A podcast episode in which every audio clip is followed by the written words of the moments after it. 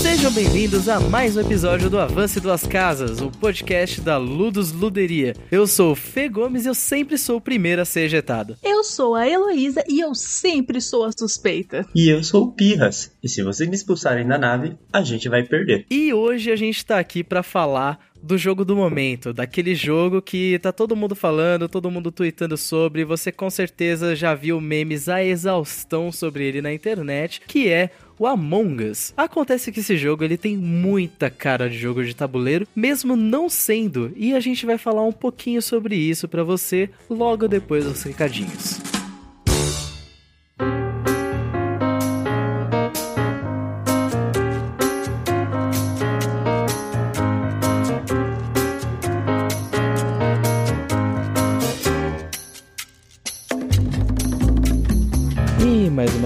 Prometo que o bloco de recadinhos vai ser super rápido. Tivemos mais uma alteração nos horários de abertura da casa. Agora estaremos abertos de sexta e sábado, das 18 às 23 e aos domingos, das 16 às 23. Então, se você quiser jogar com a gente, fique atento a esses horários. E agora, sem mais delongas, vamos pro programa.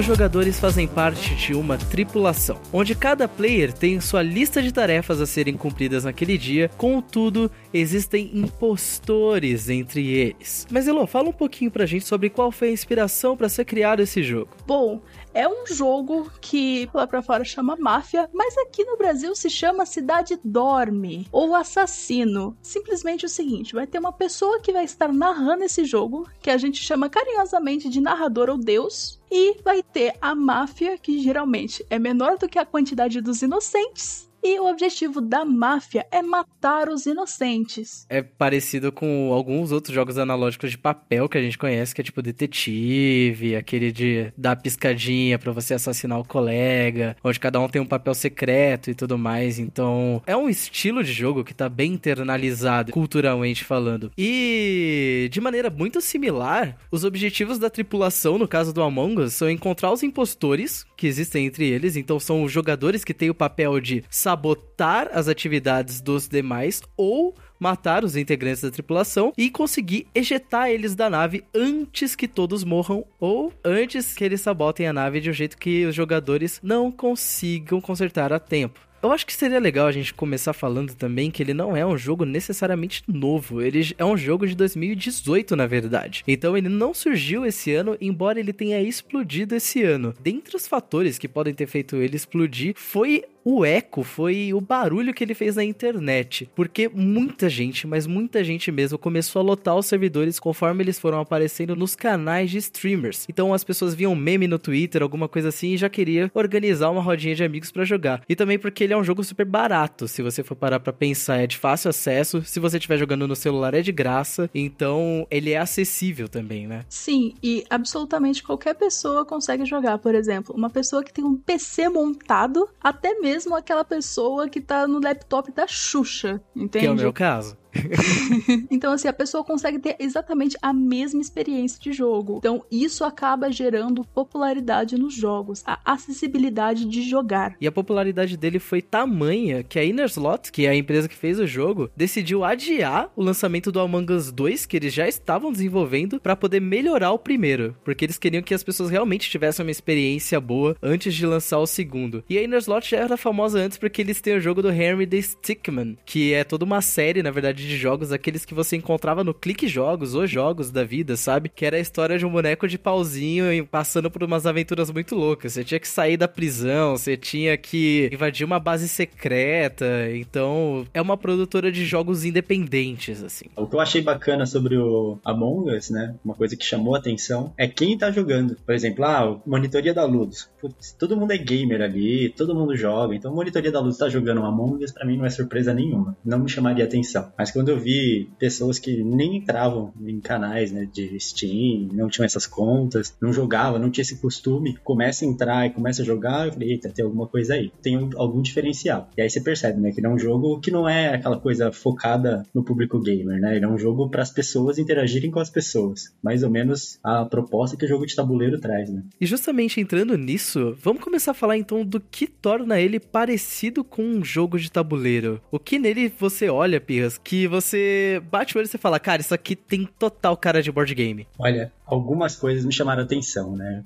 Como eu falei, não só quem estava jogando. Mas quando eu abri para assistir uma partida, fui ver do que se tratava, eu reparei algumas coisinhas, né? Por exemplo, normalmente um jogo eletrônico, né, digital, ele é todo conduzido pelo próprio sistema. Por exemplo, um jogo como Among Us, se fosse totalmente aquela coisa jogo digital, ele provavelmente não permitiria a conversa de nenhuma maneira, é, as interações seriam muito mais limitadas, né? Mas ele não, ele, ele sabe que as pessoas vão jogar se comunicando por um Google Meet, por um Discord, sei lá, por qualquer outro canal. Ele deixa um sinal de silêncio, agora é hora de silêncio. Quando é hora da discussão, ele fala, agora tá liberada a discussão. Quando a gente vai jogar um jogo cooperativo, né? Tem aquela coisa, a gente poderia simplesmente comprar comprar uma carta a mais. Ninguém vai me impedir. Ninguém vai me impedir de falar o que, que você tem na mão ou sem querer falar uma pista sobre a sua mão no Hanabi. Não sei se é muito específico, mas a questão é, o jogo ele depende das pessoas para fluir também, né? Não é uma coisa só o jogo que dá, não. As pessoas, ele exige que as pessoas interajam da maneira que se espera. Isso é uma característica bem interessante sobre ele. Outra coisa bem interessante da mecânica do jogo é como faz fluir o jogo. Isso torna o jogo mais interessante. Então, vamos supor, estamos jogando em 10 pessoas pessoas, e duas dessas dez pessoas são os impostores. Se os impostores forem incapacitados de matar, por assim dizer, ou seja, não matar durante o jogo, tem como as pessoas, ou seja, os tripulantes, ganharem através de tasks, que são as missões que acontecem durante o jogo. Coisas que todos os astronautas podem fazer, que nem arrumar a elétrica, fazer o curso da navegação. Todo mundo já fez alguma vez na vida. Isso é bacana porque mostra que, assim, apesar dele ter uma proposta simples de jogos que a gente conhece já muito bem, ele não é limitado. Então ele coloca alguns outros mecanismos que os tripulantes podem aproveitar para vencer, mas também os impostores não vencem apenas matando. Existe uma visão estratégica sobre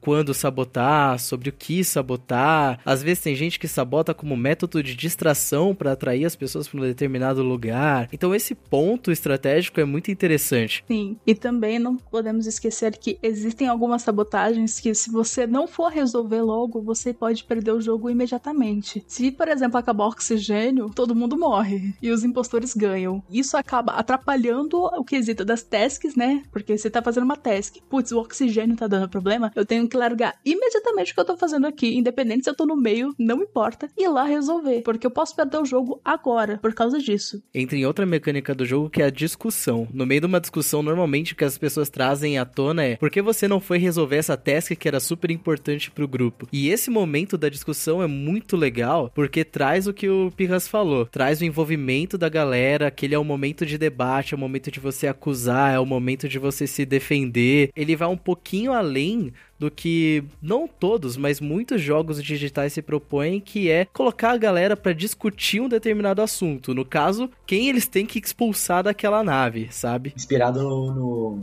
Máfia, né? Lupus in Tábula, Lobisomem, conhecido por muitos nomes esse jogo. Apesar de ser um bom jogo, já me diverti algumas vezes. As pessoas, depois que alguém é morto, as pessoas discutem, mas o que, que as pessoas têm de informação? Absolutamente nada, né? É uma coisa mais de afinidade, ou ah, acho que eu ouvi um barulho. E o Among Us, apesar de ser inspirado né, no Lobisomem, ele já tem essa sacada de você não ter uma decisão totalmente solta. Você não chega lá para uma discussão e fala, quem a gente vai jogar? Ah, vamos jogar qualquer um. Ah, ou vamos jogar ninguém. Não. A gente sabe quem estava trabalhando, a gente pergunta, né? O álibi é questionado de todo mundo. Nem todos os alívios podem ser confirmados. Isso é uma coisa muito interessante, né? Porque as pessoas não conversaram, não combinaram. Então teria que ter uma telepatia absurda para conseguir testar todos os alívios. E aí isso dá muito certo. Outra coisa que eu acho também extremamente interessante na Among Us é a mecânica da vente. Apenas os impostores conseguem entrar em ventilação. E as ventilações são ventilações que são limitadas. Então, por exemplo, na elétrica, se você entra na ventilação da elétrica, ou você sai nas câmeras ou você sai na Med Bay. Agora, existem outros mapas que as ventes são todas interligadas entre si, então você consegue para qualquer lugar a partir de uma vente. E isso acaba dando uma dinâmica para o impostor de tanto ele conseguir um álibi, como o Pirras falou, tanto quanto ele conseguir se movimentar de uma forma mais ligeira para não ser pego no ato do crime. Em jogos com mecânica de impostor, de traidor, você não pode deixar com que o impostor seja inútil, ou seja, com que ele tenha poucas opções do que fazer, ou com que ele tenha poucos recursos para poder jogar contra os jogadores. Mas também você tem que procurar um equilíbrio para fazer com que isso não deixe uma desvantagem assim completamente desleal, sabe? Porque imagina se esses tubos de ventilação fossem infinitos, ele conseguisse entrar num tubo de ventilação em um lugar e ir para qualquer canto canto da nave. Ele basicamente é um jogador onipresente e isso faz com que ele possa matar quase todos os personagens ali de forma muito fácil. Então, existem alguns recursos que jogos usam que são muito parecidos. Por exemplo, no The Resistance, que é um jogo de temática similar, onde existe um espião dentro daquela equipe que quer sabotar as missões para fazer com que a equipe fracasse. O espião, ele tem a vantagem de saber com quem ele está jogando. Então é possível você combinar internamente por meio de olhares, às vezes por sacadas, ou pensar você sozinho alguma estratégia sobre como envolver o infiltrado no time. Essa mecânica de deixar o impostor forte, mas não forte o suficiente para estragar a experiência de todo mundo é bem importante no jogo com o impostor. É, esse balanceamento, Fê, eu é. achei sensacional no Among Us. Porque ele ainda deixa você balancear no menu a seu critério, a critério do jogador. Então a gente pode colocar lá quantos é, impostores. Ah, mas estamos em nove pessoas. Um impostor é muito pouco. Pô, mas se tá tendo dificuldade, a galera pode pôr um, um impostor só. Ah, quer botar dois, que já seria um pouco mais perto do ideal para equilibrar tudo bem também. Ah, mas achamos que tá fácil, tudo bem, a gente desativa a notificação de que a pessoa foi ejetada, já não avisa se era impostor ou não. Isso também já dá uma bela equilibrada no jogo, né? Você só fica sabendo depois que acabou o jogo, né? Uma outra coisa muito interessante que faz toda a diferença no jogo é a visão tanto do tripulante quanto do impostor. Geralmente as pessoas gostam de deixar a visão do impostor um tanto maior, quase o dobro da visão do tripulante. Então, isso pode ser interessante de você, por exemplo, estar tá lá na frente, vem um cara na sua direção, se acaba matando e um tempinho depois, segundos depois, aparece um tripulante e já fala: Putz, tem um corpo aqui, chama todo mundo para reunião. Pode ser que ele não tenha visto você passar por ali, porque a visão dele é limitada. Então isso acaba deixando o jogo interessante, a dinâmica e causa uma certa tensão, que eu acho que é o que o jogo traz bastante. Você tá com pouca visão, você não sabe com quem entrou, quem saiu, quem é o impostor, quem não é o impostor, e ainda mais vendo pouco. Isso deixa você tenso. Essa opção de ser personalizável, né, do jogo ser customizável, permite com que você crie situações diferentes dentro do mesmo jogo. Você não necessariamente vai sempre jogar a mesma partida. E é um artifício que jogos de tabuleiro inteligentes usam também para que eles ganhem uma sobrevida muito além do esperado, para que você possa jogar ele de novo e ter uma experiência diferente. E eu acho que isso é um fator muito importante no jogo para que ele não morra tão rápido, porque jogo depende de animação, depende de hype, tanto de quem tá acompanhando quanto de quem tá jogando com ele em casa, né? É, um elemento dele é a rejogabilidade. Ele tem as tarefas, elas não são sempre pré-determinadas, então é, são aleatórias pelos jogadores. Se você for ver, o jogo nem é um jogo de matar e descobrir o assassino, ele é um jogo de cumprir tarefas. É que no meio tem esse obstáculo, que é um baita de um obstáculo, e acaba se tornando o protagonista do jogo. Uma coisa que eu acho que elas são mais importantes ainda, eu acho que é Lô citou isso de leve, é causar tensão, porque as tasks elas ocupam espaço de tela. Isso é muito importante no jogo. Quando você é tripulante, ter visualização do que você está fazendo é extremamente importante e as tasks normalmente elas são feitas para ocupar o seu campo visual e começa a te dar aquela taquicardia assim, seu, seu coração começa a bater desritimado porque a qualquer momento você pode ser morto. Isso me lembrou um caso interessante. Uh, eu tenho um grupo de amigos que eu jogo e quando eu não sou impostora, eu estou causando medo das pessoas que são impostores. Por quê? Eu conto o tempo de task de cada pessoa. Então ele é o player alpha do jogo?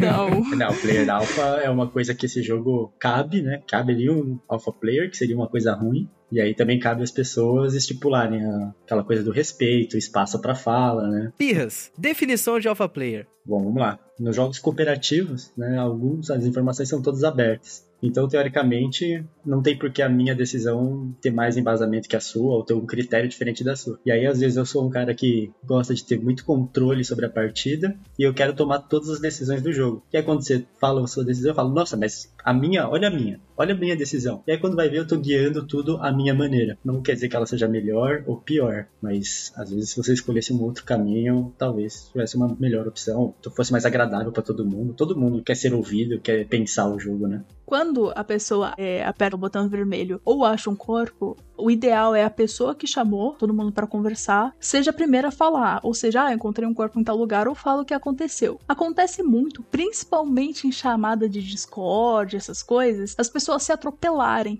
e aí acaba furando muito o jogo. Ou seja, tipo, você já vai tipo denunciando alguém se você não sabe o corpo porque você tá fazendo isso. Às vezes a pessoa nem é um impostor, mas só de fazer isso já causa uma certa suspeita. Eu ia comentar uma outra mecânica que também passou muito desapercebida assim quando eu conversei com as pessoas sobre esse jogo, mas é muito importante. Além do sistema de espiões infiltrados, né, sair matando, ele tem a votação. A votação é uma coisa que parece muito genérica, muito ninguém repara. Mas ela tem aquele quesito muito bacana no jogo de tabuleiro, que é a votação que é simultânea. Né? O voto no final vai ser aberto, né? mas eles chamam de voto fechado, porque você não sabe o que o outro vai votar até que todos os votos sejam revelados. E esse Among Us ele ainda tem uma mecânica que eu achei mais interessante, que eu pelo menos não vi em jogo de tabuleiro ainda, ou se vi também agora não me lembro, que é a do votar em passar. Né? Quando você passa ou não vota, geralmente esse voto só não é computado. Aí no Among Us não, se é a maioria, né, ou empate, tender pro passar, simplesmente ninguém é ejetado. É como se você tivesse votado em passar a votação e não simplesmente eu passei. É, isso tem uma coisa absurda, assim, é um detalhezinho que faz uma diferença incrível, porque esse passar dá aquela impressão de ah, eu sou pacifista, eu sou a pessoa que não quero arrumar encrenca, sabe? Não quero votar contra, mas não é. Às vezes o passar, na verdade, é uma situação muito mais agressiva, porque você passa para matar logo em seguida.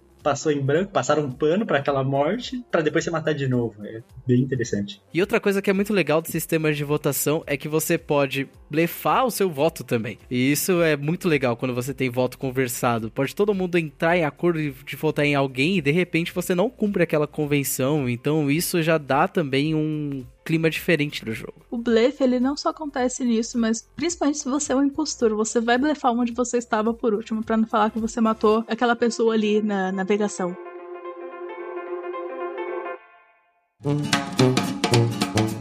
Galera, eu acho que a gente bateu um papo bem legal até aqui. Um encerramento que seria bacana é a gente falar sobre por que a gente consegue ver Among Us como um bom jogo de tabuleiro e relacionar com algum jogo que a gente já conheça. Eu vou começar falando sobre Battlestar Galactica. O jogo Battlestar Galactica também é um jogo com mecânica de traidor e ele é similar ao Among Us no sentido de que os jogadores estão numa nave. Então, existe um tempo que você deve investir fazendo outras coisas em relação à nave, em relação à manutenção daquele espaço, mas você também deve se preocupar com a possibilidade de existir um traidor na equipe. E o mais interessante, você também pode ejetar pessoas da nave através de votação. Então, isso é muito legal, relaciona os dois jogos, os dois jogos de uma maneira muito interessante. Existem diferenças assim muito grandes porque se trata de um jogo longo, duradouro e complexo, mas a gente vai falar dele no futuro aqui no podcast ainda,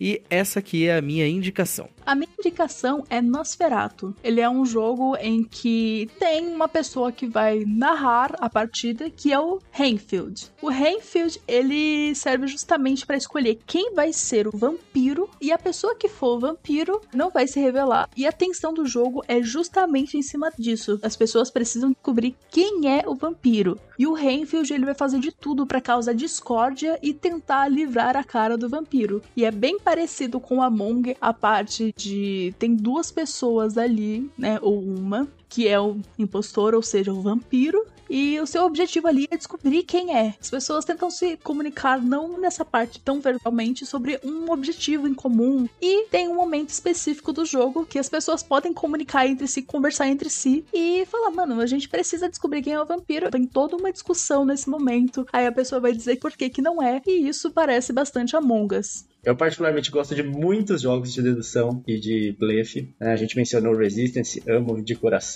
Gosto de todos os outros que vieram depois também. Mas teve um que eu joguei menos conhecido, que é o Two Rooms and a Boom. Não sei se vocês conhecem, né? Que seria duas salas e uma explosão, o nome. Ele é um jogo que envolve muita interação entre os jogadores. Pra ser sincero, eu acho que nem tem uma edição oficial. Ele é um jogo para você imprimir na internet e jogar, tá? Onde a ideia é que são dois times, o time azul e o time vermelho. O time azul é o time onde cada pessoa tem o seu papel e uma das pessoas é o presidente. No time vermelho tem outras pessoas com papéis bem similares e equivalentes, só que uma pessoa é o homem-bomba. O problema é que esse jogo ele é jogado em dois ambientes separados. E basicamente as pessoas têm o papel de se organizar a maneira que elas acharem melhor e decidir qual pessoa vai ser mandada para outra sala e ficar trocando. No final, depois de X trocas, vamos por três trocas, se o presidente e o Homem-Bomba estiverem na mesma sala, o time vermelho, né, que seriam os terroristas no caso, vencem. Se eles estiverem em salas separadas, o time azul, que é o time do presidente, venceu. E é um jogo que ele é muito jogue à sua maneira. Como que vota? Não sei, se virem para votar se virem para decidir. E aí cabe às pessoas que estão lá se organizarem. E essa é uma coisa que o jogo de tabuleiro tem, jogos cooperativos tem muito,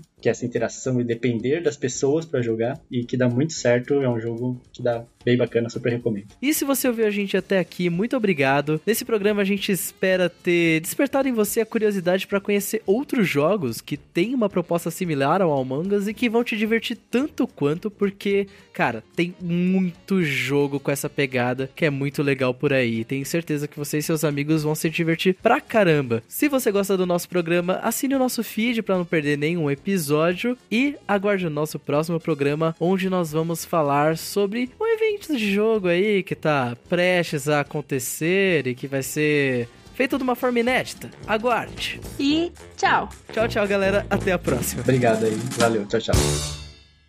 Este podcast foi editado por Fê Gomes.